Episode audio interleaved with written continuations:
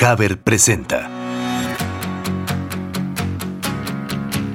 Bienvenidos a Cimientos Podcast, un espacio que diseñamos para aquellos que piensan que todas las decisiones que tomamos en la vida se convierten en los cimientos sobre los que construimos nuestra historia. Comenzamos. Hola, ¿qué tal amigos? Es un gusto compartir con ustedes un capítulo más de Cimientos Podcast. Yo soy Pablo, estamos muy contentos de que este sea nuestro episodio número 31 y esperamos poder seguir contando con la participación de todos ustedes, escuchando nuestros episodios, compartiendo sus dudas, preguntándonos en redes sociales. De hecho, el episodio de hoy surge a raíz de una duda y un comentario que nos hicieron en redes sociales y nos pareció sumamente interesante. Ya les adelantaré de qué vamos a hablar el día de hoy. Pero bueno, también asimismo les recuerdo que nos pueden seguir en nuestras redes sociales de Facebook e Instagram como Cimientos Podcast, donde podrán encontrar contenidos, fragmentos de nuestros episodios y después en cualquiera de las plataformas poder escuchar los episodios completos. El día de hoy estoy seguro de que el tema del que vamos a platicar nos dejará mucho aprendizaje. Es algo que a todos nos debería de importar cada vez más porque literalmente se puede convertir en una cuestión de vida o muerte. Es algo muy importante y para comenzar, por ejemplo, me gustaría compartirles un dato sobre los accidentes en el hogar. Hay datos de la Organización Mundial de la Salud y nos dicen que el 80% de los accidentes suceden en el hogar, sí, en casa, donde vivimos, donde están nuestras cosas ahí ocurren una gran cantidad de accidentes. Con ello, ¿qué pensamos? Pues que la mayoría son consecuencia de descuidos, de malos hábitos, y hay que poner atención no solamente en cuáles pueden ser las causas, sino cómo trabajar con las consecuencias, es decir, con el accidente mismo. Hay muchos estudios que reflejan que un accidente doméstico sufrido, por ejemplo, por los niños, tiene algunas causas como las caídas, las intoxicaciones, alergias, irritaciones. Esos son obviamente los más recurrentes, pero aquí brota el tema de hoy y es la importancia de los primeros auxilios. Los primeros auxilios son vitales para proteger nuestra integridad y por supuesto nuestra salud ante un accidente o ante un imprevisto. Así es que para iniciar el tema de hoy, que es justamente los primeros auxilios, tenemos al paramédico Jair Flores, que nos va a platicar un poquito desde su experiencia, su visión de este tema que es tan importante y tan necesario como los primeros auxilios. Muchísimas gracias, Jair, por estar con nosotros. Bienvenido. ¿Qué tal, Pablo? ¿Cómo estás? Muchas gracias por la invitación. El gusto es nuestro, mi estimado Jair, y me gustaría empezar la charla preguntándote un poco más, primero acerca de tu experiencia, cómo llegas a los primeros auxilios, por qué aparece este tema en tu vida, Jair. Ok, bien, eh, todo empezó por un, un choque. Esa fue mi, la, la, forma en la que me llamó la atención. Fue cerca de, justamente de mi casa, en una avenida principal. Entonces hay un choque y al no saber cómo, cómo ayudarles, tuve que marcar, ¿no? Para pedir la, la ambulancia. Entonces ya vi cómo estaba ahí la, la situación, cómo ellos ayudaron a, a, los, a los pasajeros. Sí. Y desde ahí dije, oye, eso está muy bien, me, me, gusta mucho, me intriga. Y esa fue la forma en que me llamó la, la atención. O sea, tú estabas en ese momento te tocó coincidentemente estar eh, cerca de la escena de los hechos, digamos, y algo sentiste como un llamado. ¿Qué fue lo que te llamó la atención de ver a los paramédicos o a la gente que estaba accionando en ese momento, Jair? El, el tema de, de, poder solucionar, en este caso el dolor, ¿no? Recuerdo que uno tenía un, brazo fracturado, entonces la, la, forma en que ellos inmovilizaron para que ya no sintiera tanto el dolor eh, me, me, llamó mucho la, la, atención. La forma en que aliviaron la situación, dije, eso yo, yo lo quiero hacer, ¿no? Acabas de mencionar una palabra clave, Yair, y es el dolor. Para muchos de nosotros el dolor nos puede llegar a resultar incluso algo incómodo, ¿no? Hasta sentir un poco de aversión. Nadie quiere sentir dolor y a lo mejor nadie quiere estar o muy poca gente quiere estar cerca del dolor. Sin embargo, a ti te llamó la atención porque obviamente necesitamos personas que auxilien o que nos auxilien cuando estamos sintiendo dolor. ¿Qué paso siguió después de haber visto este accidente, Yair? ¿Qué fue lo que siguió para tratar de aprender más al respecto? ¿Qué más hiciste? Bien, yo estaba joven todavía, tenía 13, 14 años. Ok. Eh, terminé mi preparatoria y empecé una carrera técnica en la Cruz Roja. ¿Todos estamos propensos igualmente a sufrir un accidente, por ejemplo, en casa? Porque evidentemente alguien que trabaja, no sé, en las alturas o que tienen trabajos de riesgo, bueno, quizá podríamos pensar que están más expuestos a un accidente.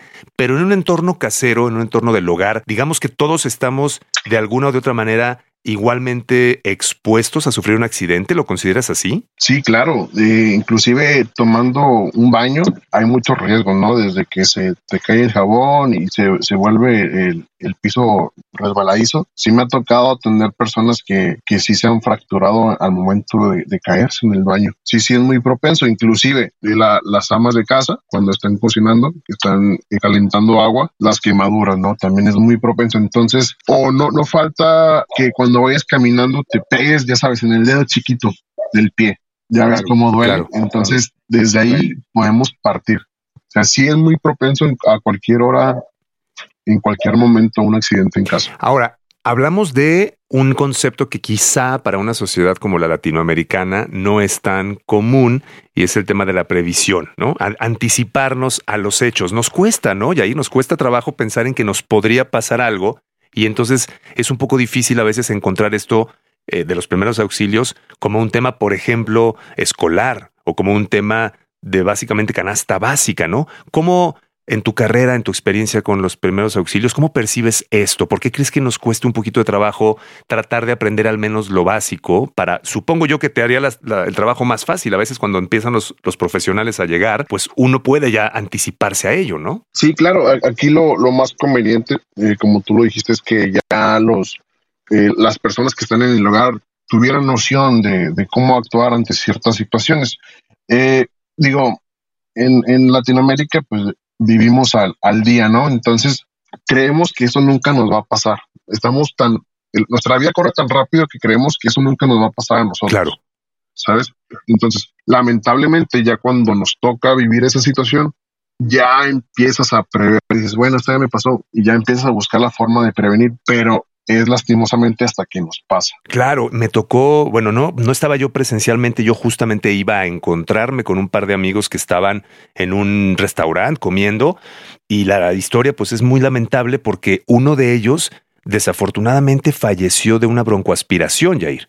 Pero ya viendo un poco lo que el tema de los paramédicos, mi amigo el que estaba acompañándolo, realmente pues pensaba y decía, bueno, es que ¿por qué yo no sabía qué hacer? Quizá pude haberlo salvado. Y más allá del reproche o del remordimiento, hablar del futuro, ¿no? ¿Cómo hay, si te pregunto yo, qué tres cosas podrías considerar que son importantes y básicas saber todos, absolutamente todos o la mayor parte de la gente posible para actuar en una situación no de este broncoaspiración, sino cualquier. ¿Qué, ¿Qué, tres cosas podrías tú decir? Miren, con que sepan más o menos esto puede ayudar. Yo digo que la reanimación cardiopulmonar es, es esencial. ¿Por qué? Porque en, en Latinoamérica es una de las de las mayores causas de muerte son las, las enfermedades cardíacas. Okay. ¿Sabes? Por el, el tipo de vida que llevamos por lo que comemos, sobre todo aquí en México. Se come muy rico, pero lamentablemente eso nos afecta. Entonces yo creo que eso es lo primordial, eh, saber RCP para poder actuar en, en cualquier situación de, de, una falla cardíaca. Esa, la otra también que considero muy importante son las quemaduras. Ok. Eh, me ha tocado ver um, las típicas soluciones de, de, las abuelitas o de las mamás de cuando un niño se quema, que es untarle cualquier cosa, ¿no? Mostaza, manteca, aceite, mayonesa, ya hasta ahí parece una torta, de verdad, de tantas cosas que le ponen. Sí, sí es importante saber, voy a hacer un poco hincapié ahí en las quemaduras, que no es necesario untar nada. ¿Por qué? Porque el, lo, lo único que hace la mostaza o la mayonesa, que regularmente las tenemos en el refrigerador, es que están frías, entonces el frío calma el dolor. Bien. Pero nada más eso, no, no tienen algún efecto. Ahí lo que se debe hacer nada más es tapar la, la herida con, con, algo que esté limpio, con una manta, con un pedazo de, de ropa y mantenerlo así hasta que ya se lleve al, al médico. Y la otra, otra cosa eh, que, que, que me ha tocado ver mucho, que debemos saber, es las, las fracturas. Okay. Sí, M muchas veces no, no, sabemos cómo moverlas. Digo, lo ideal es no moverlas, ¿verdad? Pero sí hay partes que están muy alejadas.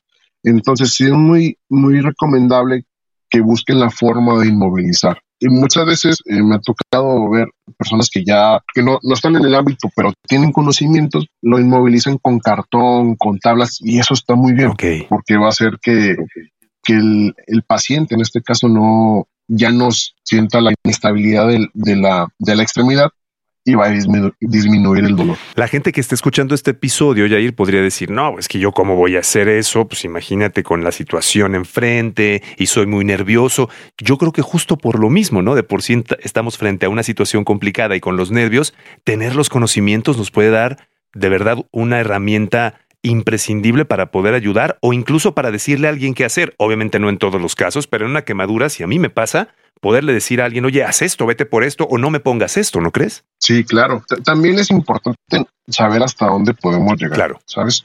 Conocer nuestros límites tampoco es hacernos los héroes. Digo, ha habido choques en que muchas personas quieren eh, salvar a las personas, pero primero y la regla de oro que se maneja en el ámbito prehospitalario es primero yo, después yo y al último yo. ¿Sale? Entonces, si vemos un choque muy aparatoso, hay que ver este, las posibles... Eh, ¿qué, más puede pasar? Por ejemplo, si llega a haber un choque que se incende el carro, ¿no? Por ponerte un ejemplo. Pero en casa hay que ver también, digo, ya sabes, eh, si te quemas pues obviamente eh, se, cae la, la, olla, el agua va, va, a seguir caliente, no hay que ir corriendo porque también va a ser parte de, vas a ser otro paciente. Claro. Sí, eso es lo que voy. Que primero hay que, hay que ver que se encuentre segura y ya después poder actuar. Ah, sí, yo sé que como familiar vas a querer actuar para que tu, tu familiar no, no se, ya no sufra, ¿verdad? Pero sí, siempre hay que prevenir más accidentes. Ahora, hablando de la prevención, Jair, ¿Qué consideras que es importante tener a la mano siempre en cualquier hogar? Hablemos, digamos, de un botiquín básico o qué cosas tú recomiendas que tengamos siempre al alcance para poder al menos poner esa primera etapa de ayuda antes de que lleguen los profesionales, Jair.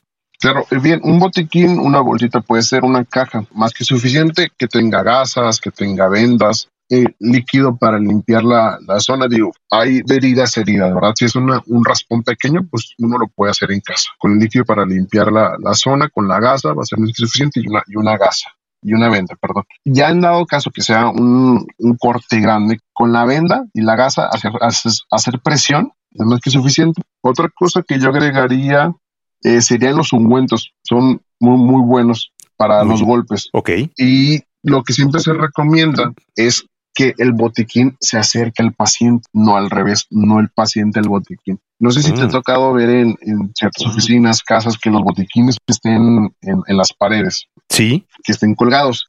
y siempre lo que se hace es acercar a la persona, ¿no? Es lo contrario, hay que acercar el botiquín. Digamos, si es una fractura emergente de pierna, no, vas a moverlo hasta allá, ¿verdad? Claro. Entonces, por eso siempre es importante tener una, una bolsita que sea transportable. Me da muchísimo gusto que nos cuentes esta información, Yair, porque ahora escuchando este episodio, creo que es un tema que nos podría interesar más a la población en general. Eh, ¿Tú recomiendas, por ejemplo, dónde acercarnos a quién? Como si la gente que está escuchando este episodio y dice, oye, me llama la atención saber un poco más. ¿Cómo recomiendas que podemos aprender más de lo básico de primeros auxilios, Jair? Bien, hay cursos en la Cruz Roja. Ellos dan cursos básicos de un día, ¿no? Que son eh, cómo reaccionar para situaciones del hogar, justamente, desde lo más básico, que es un RCP, una curación, una fractura. Esos cursos yo los recomiendo ampliamente. Eh, con una persona que sepa en casa es suficiente, porque esa persona pues va a ir pasando la información, ¿no?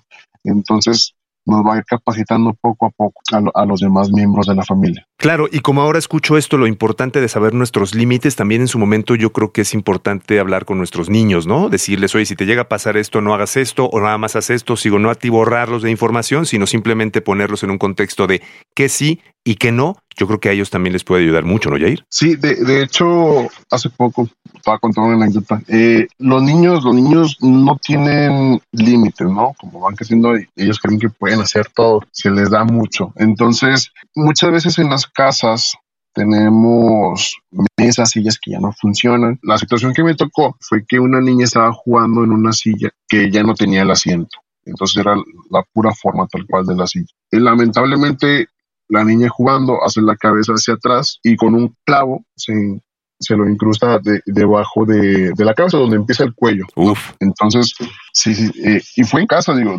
se, ve tan aparatoso o se escucha tan aparatoso y fue en su casa. Sí, ¿qué se pudo haber hecho ahí? Hablar con la niña de que, oye, sabes que cuando encuentres este tipo de cosas, no te acerques. Por, por más que parezca una fortaleza, una casita que se puede hacer, no te acerques porque puede presentar un, peligro. También eh, hablar con los niños que no se acerquen a, a, las cocinas, que no se acerquen a los químicos, detergentes, ¿no? Que, por más que algunos días que son muy coloridos, entonces a los niños les llama la atención. Es por eso que hay muchos accidentes, como son, creen que es algo que se puede tomar. Entonces, hablar con ellos de que esto no se toma, no te acerques cuando hay fuego, hacerles ver los peligros potenciales, pero también de una forma didáctica, ¿sabes? No, no amedrentándolos, no, Eso. no regañándolos a los. Que no se vuelva un castigo antes de que ocurra el accidente, ¿no? Claro, sí, sí, sí. Platicarles, o sea, a lo mejor con una historia para que los niños tomen conciencia a su modo. Muchas veces se pueden poner ejemplos, no sé, con, con peluches de que, oye, mira, esto puede pasar si juegas aquí y ya los niños van tomando conciencia. Eso es muy interesante, Yair. De verdad, esto que nos has compartido me parece que va a ser muy valioso para las personas que están escuchando este episodio. Yo te agradezco mucho en nombre de Cimientos Podcast que hayas estado con nosotros, que nos hayas hecho un espacio en la agenda y que nos hayas compartido algo, Yair. De verdad te agradezco mucho y yo creo que podemos dedicar pronto otro episodio a ampliar el tema porque me parece que hay mucho más que decir, Yair. Te agradecemos muchísimo. Muchas gracias a ti, Pablo. Gracias por la invitación. Gracias, Yair. El aprendizaje de verdad de estos conocimientos y técnicas como nos compartió Yair en primeros auxilios están al alcance absolutamente de todos ¿eh? y nos permiten que en las situaciones determinadas podamos salvar incluso una vida o al menos ayudar a que cuando lleguen los profesionales, los paramédicos, ya no exista algo que empeore la situación. Así es que podemos dejar atrás los mitos, informémonos, acerquémonos a la información y esto definitivamente nos va a ayudar mucho más de lo que nos imaginamos. Por nuestra parte, queremos agradecerte que nos hayas acompañado en nuestro episodio número 31 y sobre todo que sigas siendo parte de nuestro podcast, de esta comunidad de cimientos que va creciendo. Nos encanta compartir contigo la alegría y muchos momentos mediante este espacio. No te olvides estar pendiente de nuestro siguiente episodio y seguirnos en redes sociales y escucharnos en la plataforma de tu preferencia. Yo soy Pablo y nos escuchamos hasta la próxima. Muchas gracias. Esto fue Cimientos Podcast. Un espacio que diseñamos para aquellos que piensan que todas las decisiones que tomamos en la vida se convierten en los cimientos sobre los que construimos nuestra historia. Hasta la próxima.